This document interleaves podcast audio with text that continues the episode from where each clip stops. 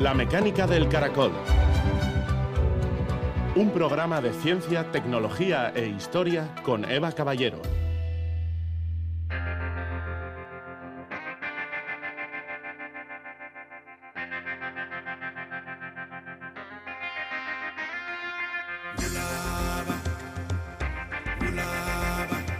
Nada perece en el universo, cuanto en él acontece no pasa de meras transformaciones.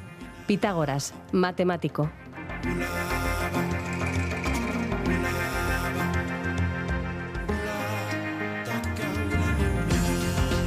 Gabón se conoce como Antropoceno, un periodo en el que la actividad humana funciona como agente transformador de la geología del planeta.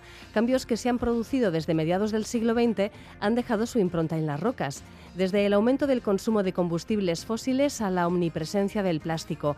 También podemos contar alteraciones en la biodiversidad, cambios en el ciclo del carbono y la presencia de isótopos radiactivos, fruto de las pruebas con armas atómicas hace 70 años. El Antropoceno no es una época geológica oficial para designar nuestro tiempo, aunque como denominación informal tiene ya bastante recorrido. Desde 2009, una comisión internacional de geólogos recaba información sobre este concepto y hoy, en el marco del Congreso Internacional de Estratigrafía, que se celebra en la ciudad francesa de Lille, han propuesto que un lago canadiense sea el clavo de oro del Antropoceno, o sea, el lugar de referencia. El geólogo Alejandro Cearreta, miembro de la comisión, nos explicará por qué han seleccionado este lugar y qué pasos faltan para saber si se acepta o no la existencia oficial del Antropoceno como época geológica. Un pequeño pero apasionante capítulo de la historia de la Tierra lo encontramos por otra parte en los Pirineos. Conocer la formación de esta cordillera y su evolución es uno de los atractivos de la alta ruta de los perdidos, en la que se han embarcado el alpinista Alberto Iñurrategui y el geólogo Asier Hilario, director del Geoparque de la Costa Vasca. Hoy, como veis, la geología es el hilo conductor del programa. Además, nos detendremos brevemente en la playa de Baquio, que acoge una exposición sobre ciencia y surf. Uno de los temas fundamentales en estas explicaciones que se dan en la exposición tiene que ver con la formación de las olas. Pues os contaremos por qué los océanos no son piscinas, sino escenario de la circulación de energía solar convertida en energía eólica. Como decía Pitágoras, todo lo que ocurre en el universo son transformaciones. Comenzamos.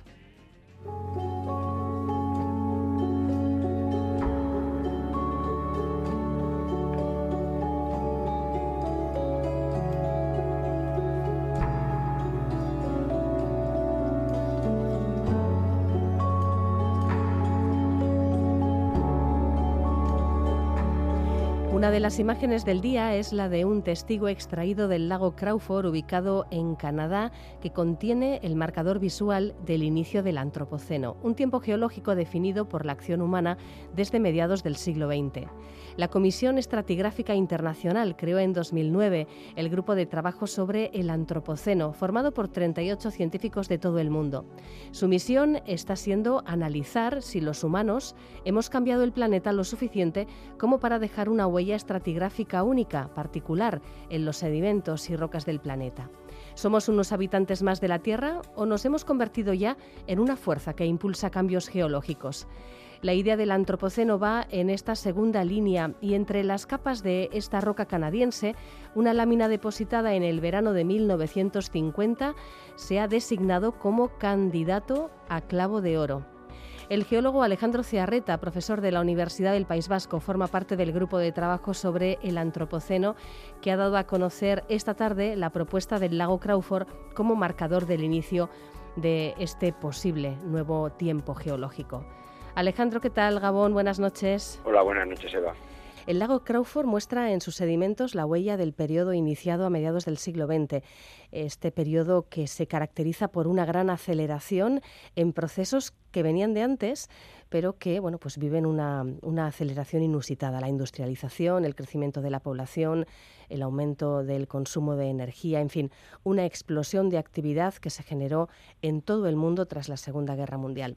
¿Qué huellas habéis buscado concretamente en las rocas? ¿Qué indicadores eh, habéis eh, bueno, pues designado a lo largo de estos años para eh, localizar el clavo de oro? Sí, bueno, esa fue la primera cuestión, ver qué lugares potencialmente podrían albergar uh, este cambio que se registra en los sedimentos y en las rocas a partir de mediados del siglo XX y la segunda parte era ver qué evidencias son las que mejor demuestran justamente esa transformación en la, tanto en la sociedad humana como en la capacidad de los humanos para convertirse en un agente geológico. Y entonces hemos eh, ido analizando a lo largo de los años pues una gran variedad de, indicadores, eh, por ejemplo los microplásticos, por ejemplo los cambios en la, en la biosfera, que, que son digamos de tres tipos. Por una parte estamos eliminando especies y acelerando la tasa de extinción. Por otra parte, estamos traslocando, es decir, moviendo organismos de un sitio a otro del planeta, de modos que no lo pudieran haber hecho eh, de forma natural por parte de sus capacidades de, movimiento en el planeta y, un aspecto que es muy importante, por ejemplo, dentro de la biosfera, es la eliminación de las especies salvajes.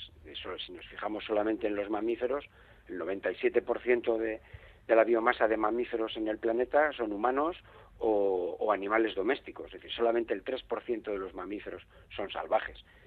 Eh, ¿Qué otras evidencias? Por ejemplo, las partículas carbonáceas esferoidales, que provienen de la quema eh, incompleta de combustibles fósiles a altas temperaturas, pero al final llegamos a la conclusión de que el marcador más global y más sincrónico, porque esto es es también un, requisito importante a la hora de definir un tiempo geológico, era el plutonio 239-240, que proviene mayoritariamente eh, de las explosiones atómicas en la atmósfera, es decir, es mayoritariamente de origen artificial y se encuentra en todas las latitudes, desde los polos al Ecuador, en el planeta y marca justamente el principio de los años 50, cuando empiezan las primeras bombas de hidrógeno a ser explosionadas en la atmósfera y ese es el marcador primario que hemos eh, buscado eh, con mayor ahínco, digamos, en, todas las secciones geológicas que, fueron analizadas para,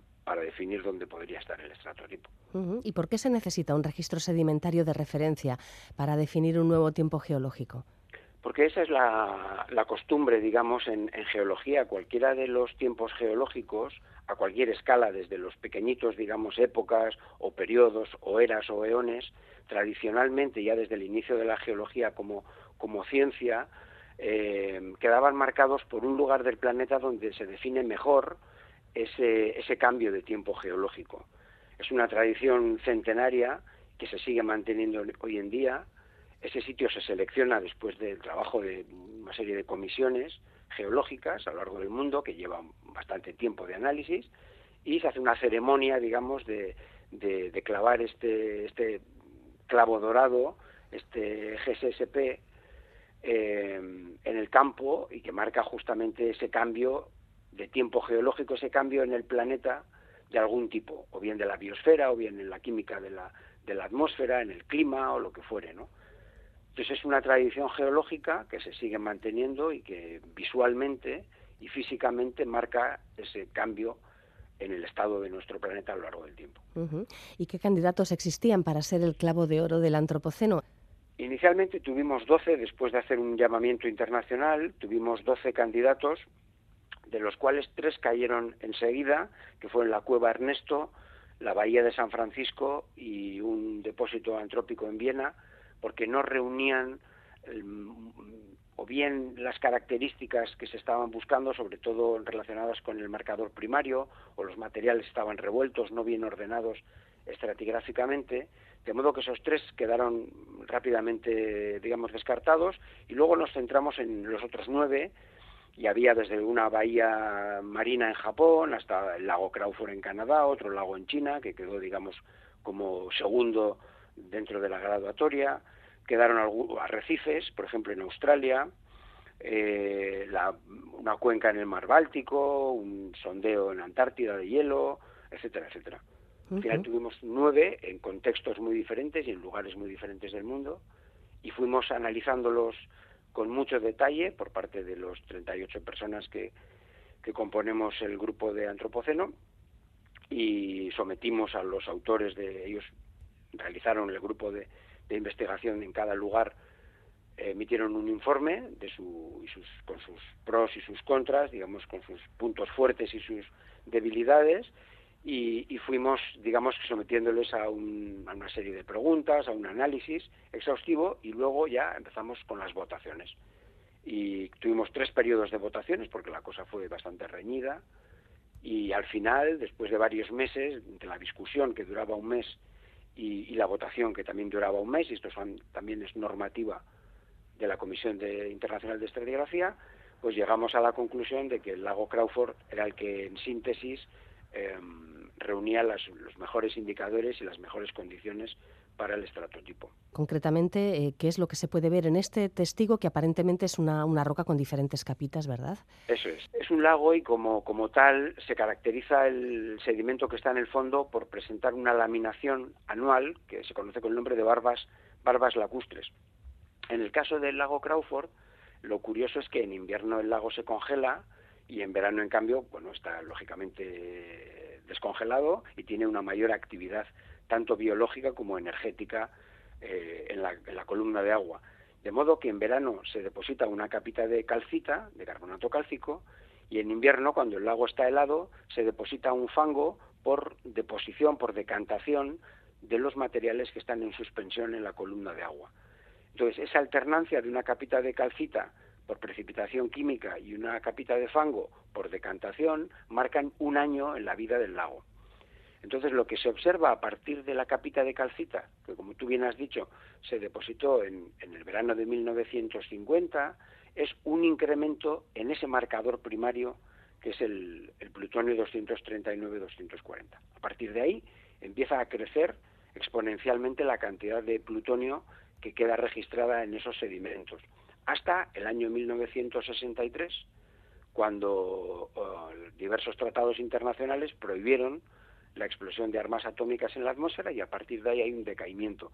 Lo que ocurre es que el plutonio tiene una vida media muy larga y, esa señal geoquímica de este, de este radioisótopo artificial va a quedar preservada en los sedimentos de todo el planeta durante los próximos 100.000 años.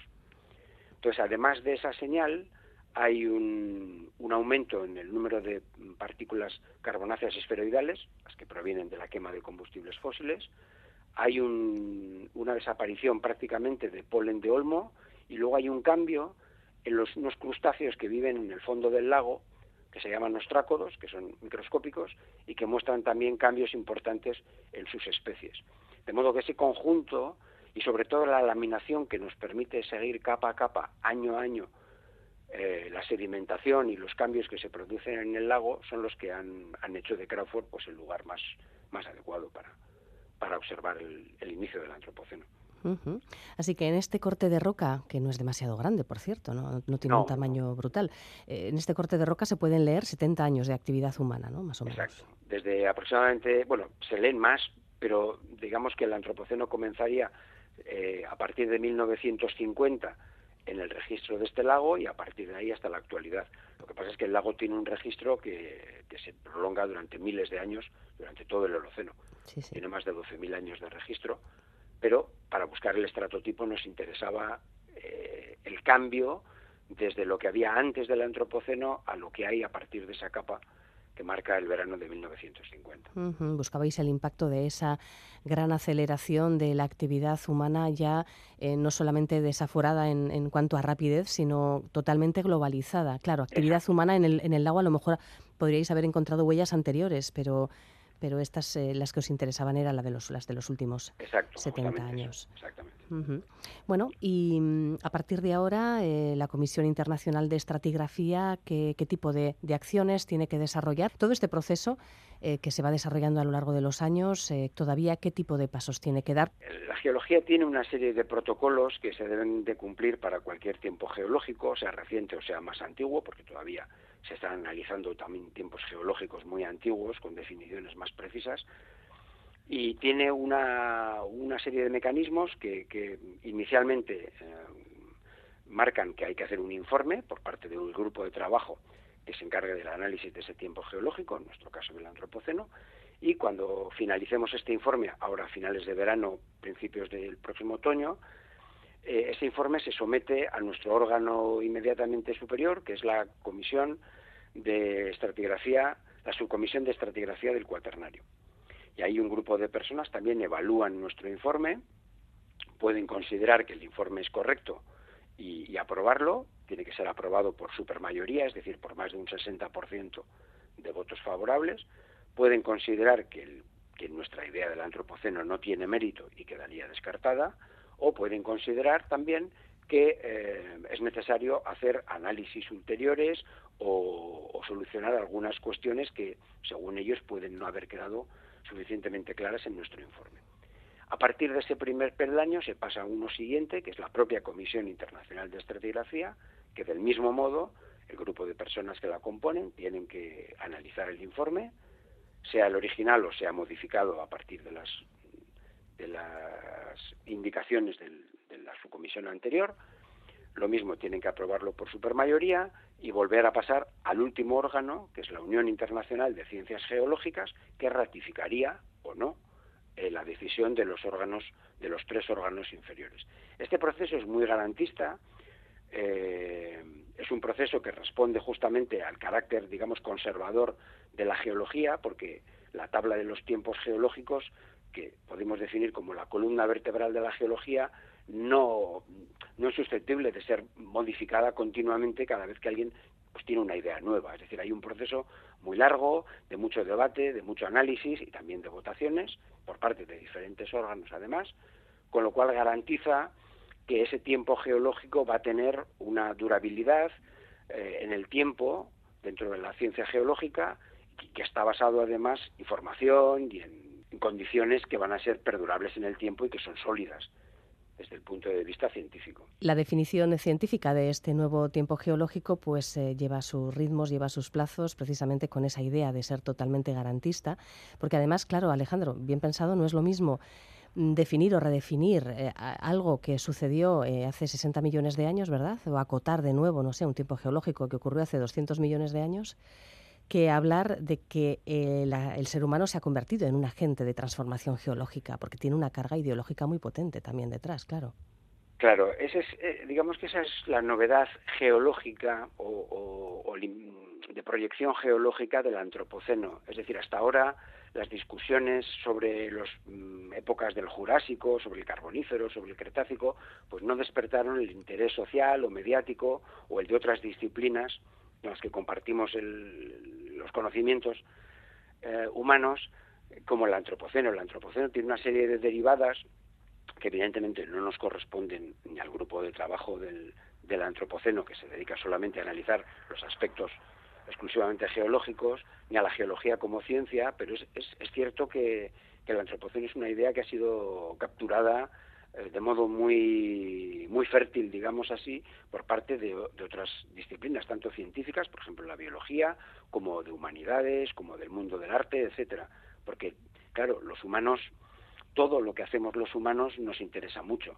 Y todas las proyecciones que lo humano tiene en otras, en todos los campos del conocimiento, pues también nos interesan mucho. Y entonces hay mucha expectación sobre, sobre el antropoceno y su definición. Pero claro, es un concepto que todavía no está formalmente definido. Por lo tanto, eh, la definición marcará muchos de esos análisis que otras disciplinas y ciencias pueden hacer al respecto. Sí, sí. Bueno, y en tu opinión ya personal, Alejandro, en estas últimas décadas la actividad humana ha cambiado las reglas eh, de, lo que es la, de lo que ha sido la geología del planeta. Yo creo que sí. Yo creo que, fíjate, mm, cuando la primera, digamos, el primer día de nuestros estudiantes universitarios, cuando deciden ser geólogos o geólogas y cursar la carrera del grado en geología, se, les suele decir que la unidad del tiempo en geología es el millón de años, porque nuestro planeta pues, tiene más de 4.000 millones de años, tiene una historia muy dilatada y, y la capacidad de resolución que tienen las rocas para reconstruir ese pasado geológico, pues se dice tradicionalmente que es el millón de años. Yo creo que lo que demuestra el antropoceno es que nuestra unidad de tiempo en geología en este momento ya es el año. Es decir, los, sedimentos y las rocas más recientes que se están depositando en los últimos siglos en nuestro planeta, podemos seguirlas y cuantificarlas y buscar sus evidencias y poder datarlas año a año. Es decir, tenemos instrumentos tanto de radiogénicos, es decir, isótopos radiactivos que nos permiten afinar de un modo increíble como la geología en sus inicios nunca se hubiera imaginado.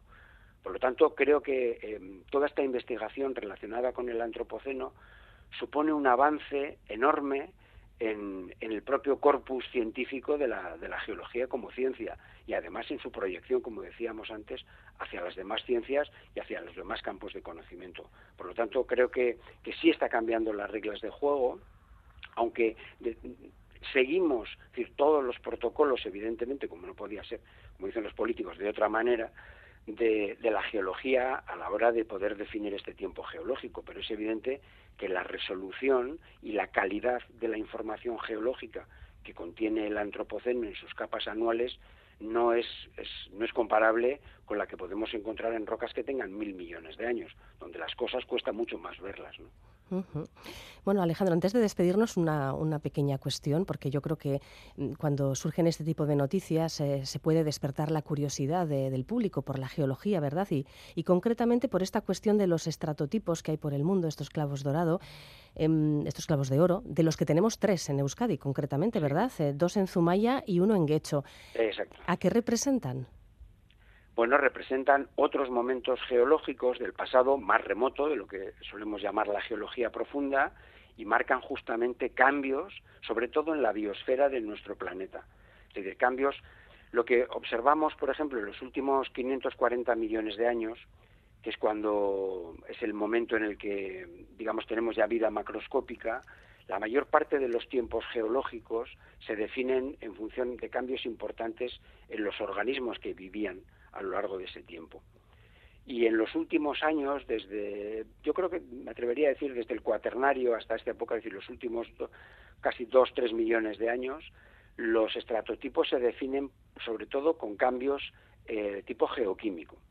En el caso del límite cretácico terciario o, el, cretácico paleógeno, ese cambio coincide tanto con una gran extinción masiva como con una señal muy importante de iridio que se supone que fue introducida en la superficie terrestre por la caída del bólido meteorítico.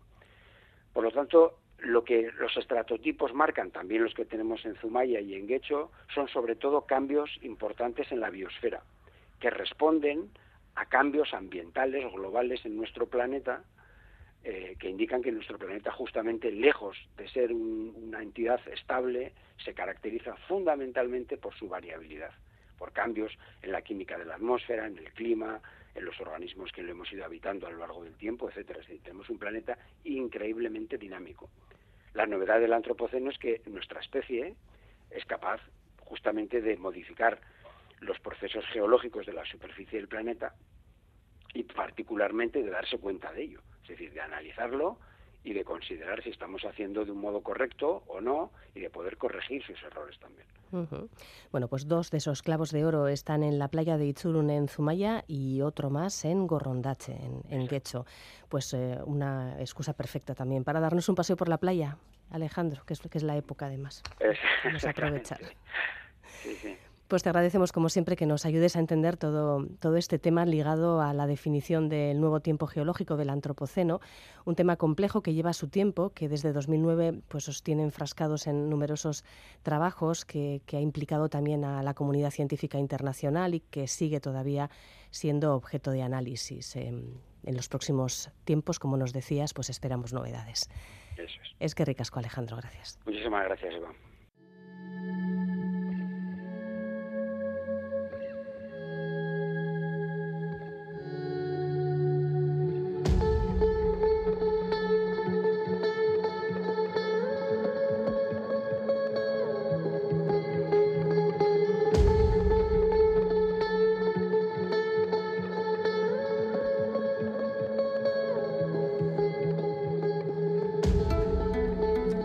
Sobre los clavos de oro que luce la playa de Itzurun en Zumaya nos puede contar algo quizás después el director del Geoparque de la Costa Vasca, el geólogo Asier Hilario, que viene hoy acompañado por el alpinista Alberto Iñurrategui para presentarnos la Alta Ruta de los Perdidos, un recorrido diseñado para entender los procesos que dieron forma a los Pirineos a lo largo de millones de años a partir de las rocas marinas situadas entre Iberia y Eurasia. Así que seguimos por derroteros geológicos, pero en esta ocasión nos vamos de aventura a los Pirineos. ¿Qué tal, eh, Gabón? Buenas noches a los dos, Asier, Alberto.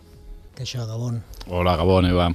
¿Cómo surge la idea de diseñar una ruta geológica por el corazón de los Pirineos? Eh, bueno, esto nace de, sobre todo de una eh, estrecha amistad que, mantengo desde hace ya unos años con, los que regentan el refugio de, Bujaruelo, pero luego también eh, coincide con, una idea que me propuso pues también hace ya muchos años Asier, de participar en un congreso sobre geología y que yo hablase de las montañas que, que más bonitas me habían parecido para que ellos eh, diesen un punto de vista geológico sobre las mismas. Entonces, cuando eh, la gente del refugio de Bujaruelo me propuso poder organizar pues una salida guiada en la alta ruta de los perdidos, se me ocurrió la idea de, hacer algo diferente y trasladar aquella propuesta que me, me lanzó Asier pues a, un grupo ya mucho más reducido y pero pero con posibilidades pues bueno también mucho más más bonitas más cercanas y, sobre el terreno ¿no? y de esta forma pues bueno se lo comenté a Sier y le encantó la idea y, bueno pues en eso estamos Del 17 al 23 de septiembre son seis días de trekking por lugares emblemáticos de la cordillera. ¿Dónde empieza y por dónde va transcurriendo? Se trata de una ruta circular de, seis días y por, una de las zonas más de mayor belleza y mayor espectacularidad del Pirineo. Eh, pasa por dos parques nacionales, el Parque Nacional de Ordesa y el Parque Nacional de, los Pirineos, en la parte francesa. Y, bueno, va pasando distintos valles, distintas, distintos collados. Mm, Así por hacer un resumen rápido, se sale desde el refugio de Bujaruelo, eh, en el valle de, Ordesa, eh, pasando por la brecha de Rolando, Goriz, eh, Collado de Añisclo, se baja al valle de Pineta para subir luego a, a Tucarroya, el collado que nos dará luego acceso al, refugio de Spuguets y de allí bajar al circo de Gabarní, el pueblo de Gabarní, todo el valle de Usón hasta hasta el refugio de Ulés, mm, por toda la vertiente norte de, del Vinquemal y por el Collo de Mulas, pues bajar por el Valle de Ara otra vez a, al refugio de, de, cerrando así una circular de aproximadamente 90 kilómetros. Y así, ¿qué eventos geológicos van a conocer los participantes en esta ruta a lo largo del recorrido? Por ejemplo, la historia de cómo se formaron los Pirineos.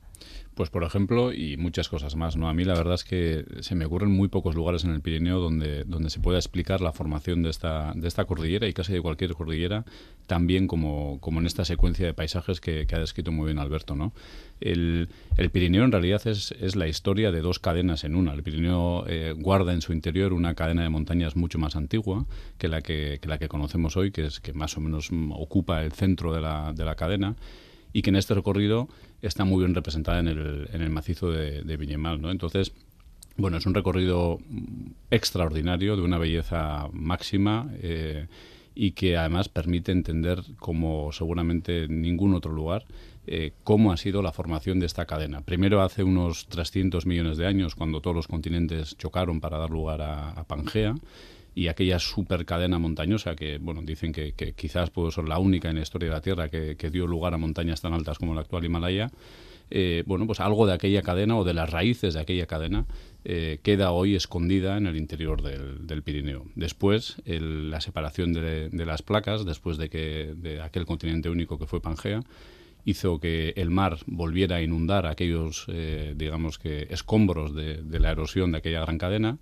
Eh, y después el choque entre Iberia y Europa hizo que todo aquello, lo más antiguo ya deformado previamente y lo más nuevo, se levantara, por ejemplo, para dar lugar a un efemérido que no es una cosa menor, ¿no? que es el macizo de Monte Perdido, que es el macizo calcáreo más alto de, Europa. Y eso lo que quiere decir es que actualmente tenemos a 3.400 metros de altura casi, eh, rocas de origen marino, ¿no? Entonces, bueno, pues este, la verdad es que eh, este recorrido permite explicar muy bien cómo ha sido esa, esa secuencia de eventos que han dado lugar a esa efeméride tan importante que es que el Monte Perdido sea el macizo calcáreo más alto de Europa.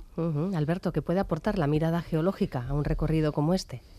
Bueno, eh, a gente de perfil como, como el mío, ¿no? Que, que, no tenemos ninguna formación en geológica, pues realmente aporta pues elementos totalmente novedosos que más allá de, dotarnos pues no sé de un conocimiento académico pues sí de alguna forma responde a, algunas curiosidades no y yo creo que que ese trekking de, seis días pues bueno termina siendo un trekking diferente a, cuando uno lo puede hacer sin la compañía de un geólogo sin tener esa, esa visión geológica y desde luego es una, una visión pues mucho más, más rica. Eh, mm, no sé, es una experiencia, para mí desde luego ha sido absolutamente nueva y, muy interesante. Así has tenido que, identificar sitios en los que merecerá la pena pararse a, hacer estas eh, descripciones que, que nos has resumido muy brevemente ahora. Pues sí, lo que pasa es que en este, en este trekking es, es, tan bonito y tiene una secuencia de paisajes tan, tan espectacular que cuesta elegir, ¿no? Porque es que constantemente vas paseando por una, por una obra de arte, ¿no? yo suelo decir que las montañas son un poco como, como, los, como un edificio, ¿no? Necesitas una serie de materiales para construir el, el edificio, que son las rocas, y lo que hacemos aquí es entender qué materiales construyen las montañas, o por lo menos qué materiales construyen el Pirineo. Después necesitas tener un orden, necesitas tener una arquitectura para colocar esos, esos materiales de, determinada manera, ¿no? para dar lugar a un edificio.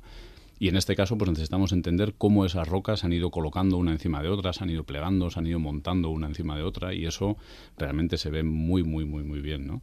Y luego al final necesitamos entender cómo ese edificio con esos materiales determinados se ha erosionado, cómo es su fachada, cómo es su piel, cómo ha sido que los glaciares de hace solamente unos 40.000 años de, en el Valle de Ordesa podían tener varias decenas de, kilómetros de, largo, varias decenas de kilómetros de largo y un espesor de hielo de, 300 o 400 metros, pues han dado lugar a esos valles tan, tan espectaculares como el Valle Glaciar de Pineta o el mismo Circo de Gavarní o el Valle de Goriz, etcétera, ¿no? Entonces, bueno, un poco a veces pasear por el, por el Pirineo eh, es eh, sin, sin, mirar las montañas con ese ánimo de entenderlas un poco.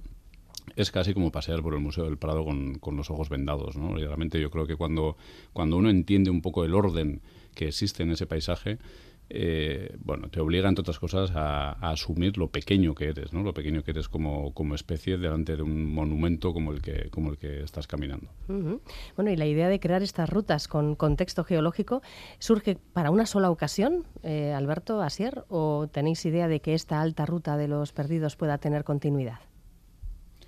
Bueno, surge, como ha dicho Alberto, como, como fruto de, un, de una, digamos que de una pasión común, la suya y la mía, que es la montaña, seguramente con perspectivas diferentes a, lo largo de nuestras carreras, pero con, con esas ganas de, de, que en algún momento eso se juntase y pudiéramos ofrecer, y pudiéramos primero disfrutar nosotros de esa experiencia y ofrecer a quien, a quien quiera eh, una experiencia que realmente creo que merece mucho la pena, que sorprende mucho y, que bueno pues esperamos que quizás se pueda prolongar en el tiempo pero bueno el tiempo el tiempo dirá. Surge simplemente con, con la vocación de, disfrutar de algo que nos gusta muchísimo a los dos y lo hacemos porque realmente creemos que merece la pena. Hay que decir que Alberto Iñurrategui presentó recientemente una serie documental de ocho capítulos, emitida en ETV1, todavía disponible en itv.eus, en la plataforma Nayeran, se llamaba Natura Vicía, y es una serie sobre la biodiversidad en Euskal Herria. Uno de los entornos en los que estuvisteis, Alberto, fueron los Pirineos, un ecosistema que sabemos que es delicado, que está, como el resto de entornos de alta montaña, afectado por el cambio climático. Eh, con la experiencia que dan los años ya, si echas la mirada atrás y piensas cómo eran estas cumbres hace 25 años y cómo son ahora, ¿qué cambios te resultan más evidentes? Bueno, mm, no tengo ya una edad, ¿eh? pero no tanto como para percibir cambios morfológicos, ¿no? orográficos, pero, pero sí es cierto que, bueno, pues eh, uno es consciente de que, de que las cosas están cambiando, ¿no? Y, desde luego, bueno, mm, los inviernos pues empiezan a ser cada vez más cortos, eh, cada vez hace menos frío, no sé mm, supongo que todo esto pues tiene su, influencia en la biodiversidad y, a nivel de fauna pues también se estarán dando ciertos cambios que bueno para los que no somos especialistas pues seguramente pues no son cambios que, se perciban a, simple vista no pero pero es una es una evidencia que, bueno que, las cosas están cambiando posiblemente eh, esta percepción es mucho más, más visible en los Alpes, así como en el Pirineo, pues en verano pues yo no he conocido ¿no? Eh, grandes glaciares mm, en los Alpes sí que sí que desde que yo tenía bueno desde, mi primera visita cuando tenía 18 años a, este último verano que, que ando por allí pues los cambios sí que sí que son ya mucho más palpables no el retroceso de los, de los glaciares pues es, enorme. Eh, eh, la pérdida de, espesor de, estos hielos es, llama la atención. ¿no? De hecho, en Montenvers pues uno tiene la posibilidad de, poder ir viendo eh, con, señales que, han ido marcando en función de los años de, dónde se encontraba el glaciar y, bueno, pues es una cosa que realmente sorprende. Bueno, obviamente el, Pirineo será un Pirineo, si, siguen las cosas como está previsto que, sigan, con un, con un calentamiento, el Pirineo será un Pirineo ligeramente diferente. Yo realmente no creo que a nuestra escala vayamos a ser capaces de, percibir un cambio significativo en el, en, el, en el, paisaje, así a grandes rasgos. Es verdad que en pocas eh, décadas, muy posiblemente, no dejaremos de tener glaciares en el Pirineo, dejaremos de ver esas manchas de hielo, aunque sean pequeñitas, pero esas manchas de hielo en, en, las partes más altas de algunos, de algunos valles, de, debajo de algunas paredes, ahí acurrucados. Em, pero seguirá habiendo otra serie de procesos. Seguramente el Pirineo será una cadena, vamos a decir, em, más agarrada, eh, más agarrada quiero decir más estable, donde los procesos superficiales de erosión y transporte de sedimentos sean menores de lo que han sido en el, en el pasado. Pero eso no quiere decir ni que sea una cadena mejor ni peor, pues será una cadena ligeramente diferente, especialmente, yo diría que especialmente quizás en, en, primavera, en verano, pero bueno, pues quizás se pueda asemejar, algo a lo que hoy conocemos como, como la Sierra de Gredos. Digo, puede tener un paisaje más o menos similar, con una, con una orografía más o menos similar, con unas rocas más o menos similares, sin hielo, eh, con procesos de gelifracción que hoy seguirían existiendo en el Pirineo. Bueno, yo diría que, pues obviamente sí, va a haber una serie de cambios que ya estamos percibiendo, pero, pero bueno, no será ni mejor ni peor, será un Pirineo ligeramente diferente. En nuestro caso, en nuestra escala, los cambios físicos pues, eh, son más difíciles de percibir, pero sí los cambios en usos, costumbres, hábitos, en fin, los cambios ligados a, la gente. ¿no? Y mm, quería, de hecho, Alberto, comentar contigo unas eh, imágenes, bueno, hemos visto tropecientas mil imágenes esta primavera, sobre todo, de los vídeos que se acumulan en campamentos de altura del Himalaya. Imágenes muy desagradables, ¿no? que muestran la magnitud del problema ambiental que hay en estos lugares, donde asombra la cantidad de gente en general que va pero mucha, mucha gente y la cantidad de gente desaprensiva que deja que yo hecho un estercolero. Entonces, no sé, ¿tú, tú estás encontrándote, en fin, esta situación a menudo cuando haces viajes a cumbres eh, especialmente famosas de las que atraen turismo de montaña? Sí, yo creo que, que a todos nos, nos, llama la atención, ¿no? Eh, no hace falta ir hasta el Himalaya para encontrarnos con, con entornos que, que bueno, que, que desagradan y impactan, ¿no? Yo mm, no sé, eh, añadiría dos, dos cuestiones. ¿no? Por una parte, eh, en cuanto al cambio que, se ha dado en los últimos años, por una parte es una evidencia que cada vez es mm, mayor el número de, de, escaladores, de visitantes de, estos entornos y nos gustó no pues eh, a mayor número pues siempre vamos a encontrar pues un mayor impacto ¿no? en cuanto a residuos o, o bueno o, erosiones que, podamos generar con, nuestro paso por estos sitios.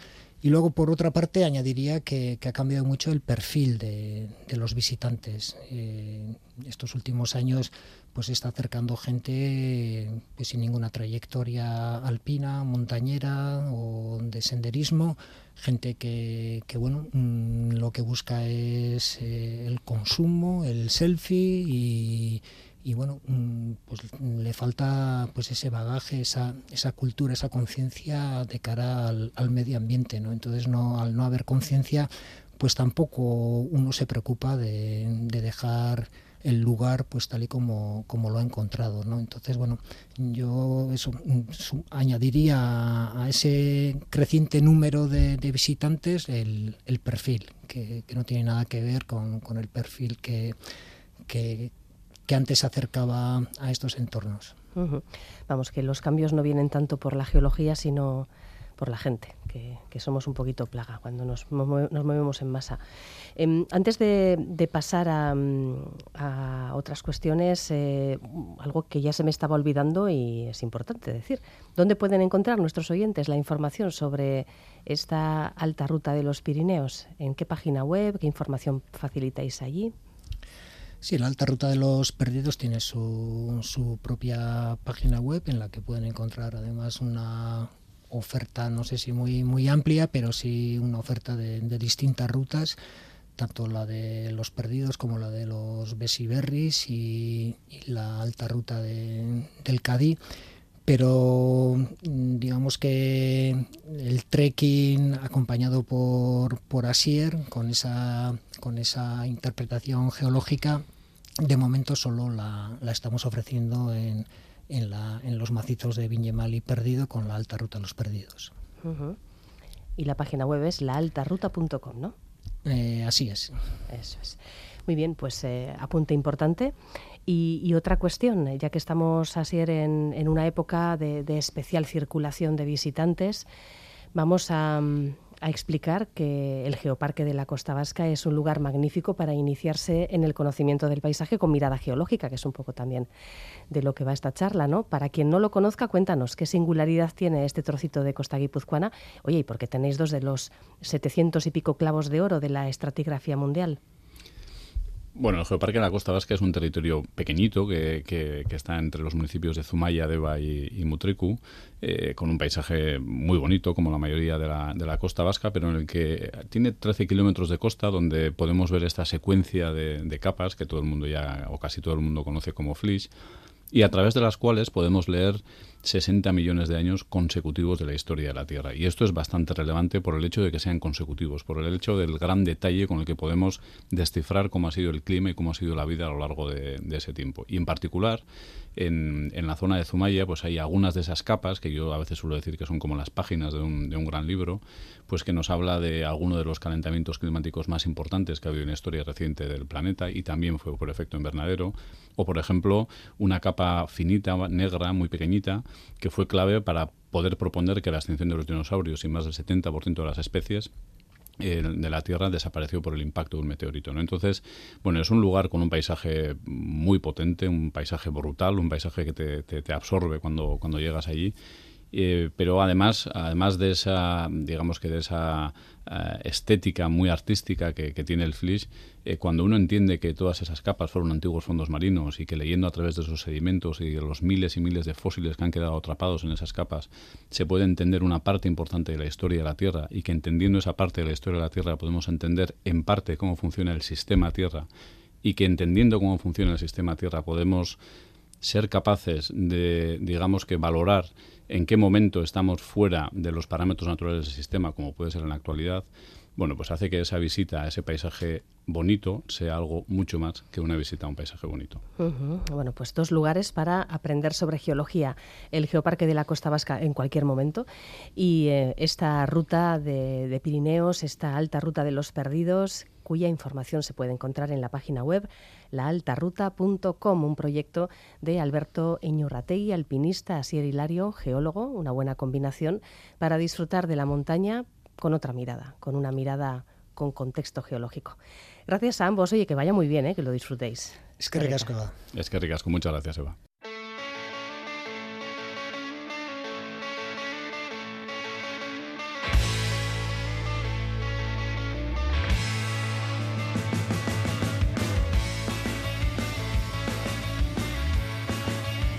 La exposición itinerante Surf y Ciencia, puesta en marcha por la Cátedra de Cultura Científica de la Universidad del País Vasco y la Federación Vasca de Surf, va a visitar este verano varios municipios costeros. Ahora mismo se encuentra en Baquio, una de las playas en las que se practica con asiduidad este deporte. La exposición está compuesta por tres infografías. En la primera de ellas se muestra la evolución de las tablas de surf, desde las primeras fabricadas con madera hasta las que utilizan los materiales más modernos.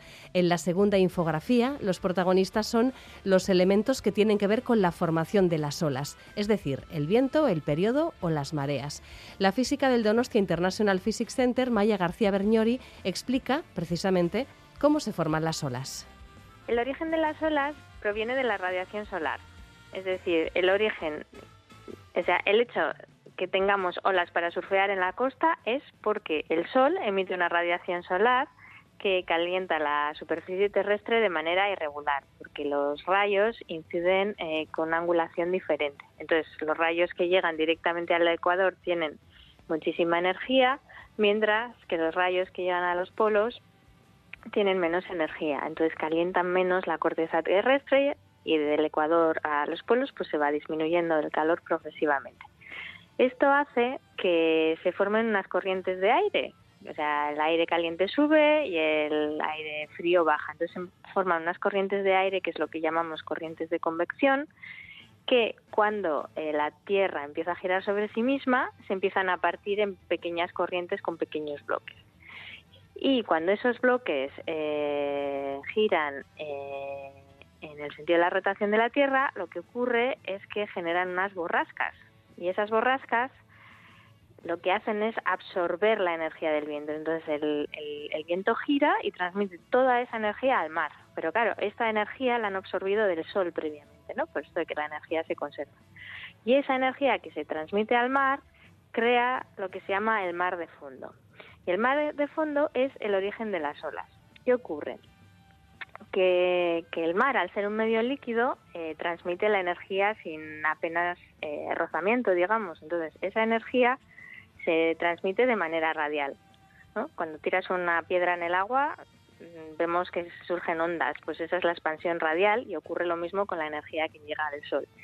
Y la manera que tiene de expandirse es por medio de una función matemática que se llama onda, que es a lo que nosotros llamamos olas. Entonces estas ondas se, expanden de manera radial y recorren muchísimos, muchísimos kilómetros. Y es lo que al final se convierte en la ola que surfeamos. Entonces, bueno, esto es un poco lo que explicamos en los paneles sobre el origen de las olas. Es decir, las olas es energía solar transformada en eólica que eh, se transmite a los océanos. Por último, en la tercera infografía se explica siempre desde un punto de vista científico cuáles son las claves para poder coger una ola y desplazarse sobre ellas. Durante este verano la muestra recorrerá distintos municipios ligados a la práctica de este deporte, surf y ciencia.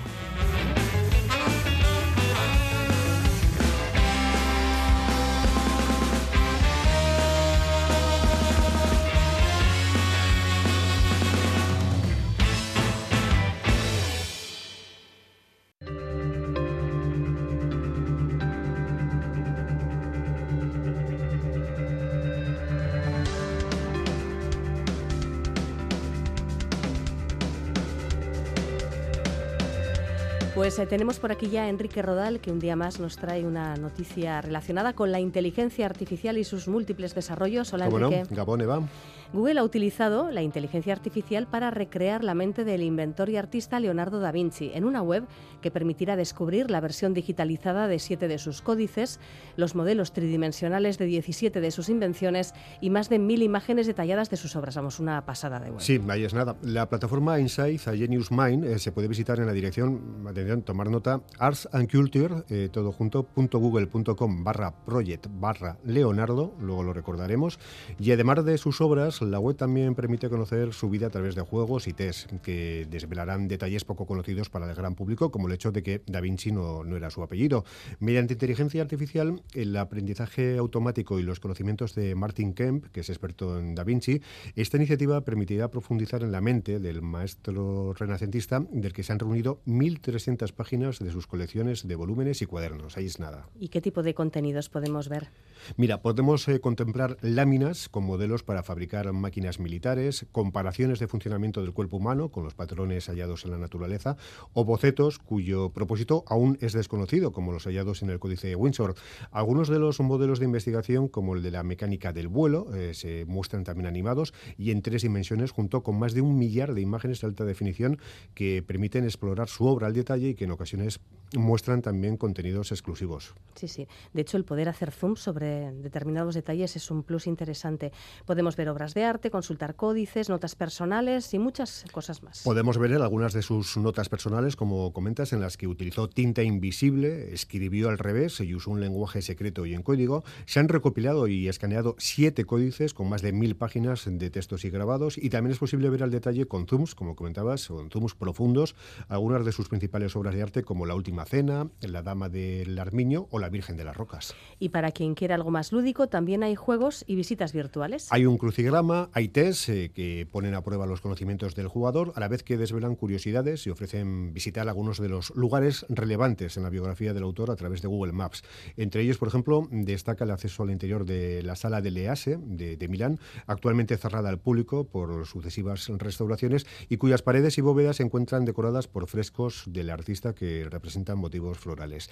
La iniciativa cuenta con la colaboración de 28 instituciones de nueve países, entre las que están la British Library, el Metropolitan Museum, la National Gallery, Acción Cultural Española o la Real Academia de Gastronomía. Voy a recordar la, web arts and culture, todo junto, punto barra project barra leonardo. Muy interesante este, esta página web que nos decías al principio además que, es una iniciativa también de, Google, ¿no? Por lo que comentas. Sí, sí, efectivamente. Google es la que lo ha puesto en marcha. La verdad es que utiliza sus herramientas como Google Maps. También, la verdad es que otros artistas también han podido disfrutar de este tipo de, experiencias para ver imágenes y cuadros en, más detalle. Pero yo desde luego es uno de los mm, ejemplos más amplios que, he visto en cuanto a recopilación de, diferentes eh, imágenes, archivos, eh, bocetos, documentos. Es una gozada. Para quien le guste Leonardo incluso para quien no le guste Da Vinci, el poder experimentar, poder mover diferentes máquinas, como decías, hay 17 invenciones que tú puedes andar moviendo con el cursor, viendo en 3D eh, cuáles son las diferentes partes, etcétera. Está muy bien, es un entretenimiento y quien tenga tiempo y le apetezca que, se pase por esta página web. Si no la encuentra, que busque en Google Insight a Genius Mind eh, dentro de la, de la mente de un genio y seguro que, lo podrá localizar. O Proyecto Leonardo, que puede que haya algunos con este nombre, pero seguro que acaba encontrando la página. Eso es. Gracias, Enrique. A ti, agur. I was scared of dentists in the dark.